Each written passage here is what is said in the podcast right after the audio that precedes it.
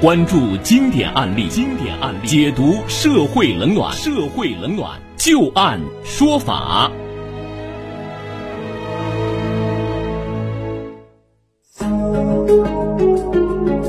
好的，欢迎大家继续关注收听《旧案说法》。接下来我们再来和大家说一个超市抓小偷的一个案子啊。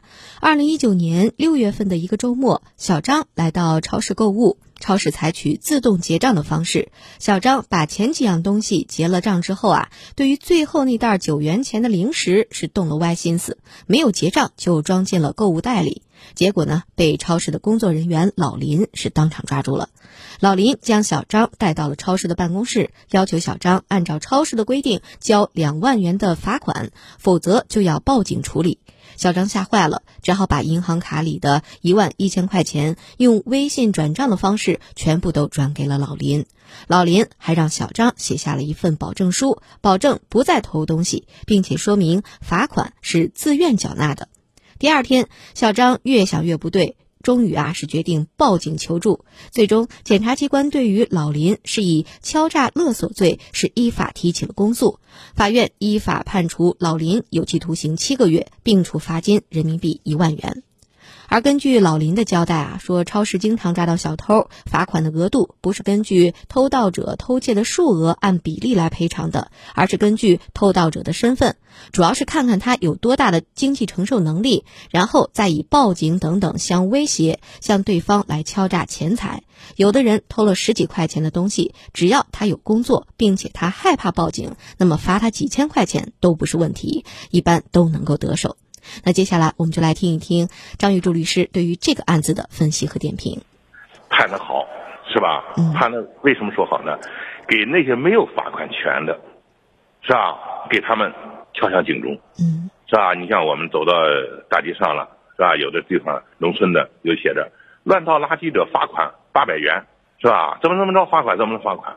当然现在这个事儿比较比较少了啊，但是呢，超市是个重灾区。有的超市呢，我看到网上报道，有个超市呢，甚至成为超市个别员工的一个主要收入，是吧？两三年他就能发一百多万。那么这种呢，后果是什么？后果使得超市的员工变相的引诱别人进行犯罪，以达到犯法目的，是吧？把一些这个容易吸引人的东西啊，故意放在一些角落落落的去，啊，完了之后吸引一些人呢来做这些事情，做完之后呢来进行罚款。所以说这里边呢。以前很多人呢，可能就认为他不是个构成犯罪，把钱要回来就算拉倒了。那么现在明确告诉他，敲诈勒索罪。为什么说你是敲诈勒索呢？因为你没有罚款权，你没有罚款权，你就应该向公安机关报案。但是呢，你不去报案，你干什么呢？以报案为条件，要挟别人，来达到赚取赚取这个非法利润的这种目的，是吧？这个确实是就像他在里边说的这种情况，是吧？看你的人。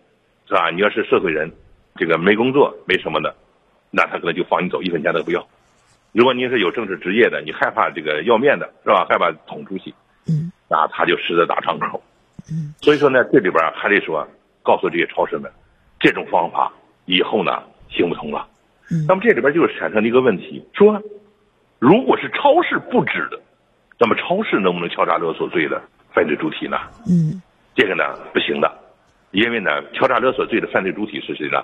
是自然人，就谁能成为犯罪分子，是吧？是自然人。那么如果说，假如说，超市布置下去了，说知青，今年给你们任务，罚款一百万，是吧？成了你的任务了，那么你去罚去，罚完了之后你给超市交一部分，完了之后呢，你们自己再提成一部分，这样一来，追究谁的责任呢？追究不了超市，超市只能罚金呐，是吧？追究谁的责任呢？追究。当事人自己的责任，就自然人自己的责任，追究员工的责任，员工可能被判刑了。这种事儿呢，即使是超市给你布置的，你也不要以为超市给你布置的你没事儿，那么你就去做去，做起最后后果呢，结果呢是你自己承担，呃，张律师，在这个案子当中啊，假如不是说给你布置的任务，假如是这个超市，它有一个在墙上写着说，如果抓到小偷，比如说罚款十元或者说一百元，你是职责就是一个保安，我只是去发现这个小偷，最后这个钱呢也没有到我自己的身上，但是我履行了这个职责，监督着他把这个钱罚款交了。如果我操作了我这样的一个给我安排的这样的一个工作的流程以后，那么我有责任吗？首先说，如果你没得到钱，嗯，我没有任何的利益，我就是履行我的工作职责。又成为不了敲诈勒索罪的主体，那么基本上你就没事儿。但是呢，应该说那是这种情况是不可能的。嗯为什么呢？超市如果要是超市，他为了防止小偷这种偷东西发生，超市最好做的方法是什么呢？逮着一个十块钱我也报警，报警就通知他单位去。嗯你看，你看他敢来吗？你超市你逮住人家，你罚人十块钱，你不去报警，对你超市有好处吗？是，哪种好处大呢？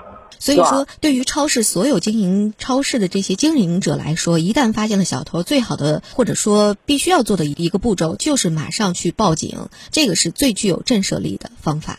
对，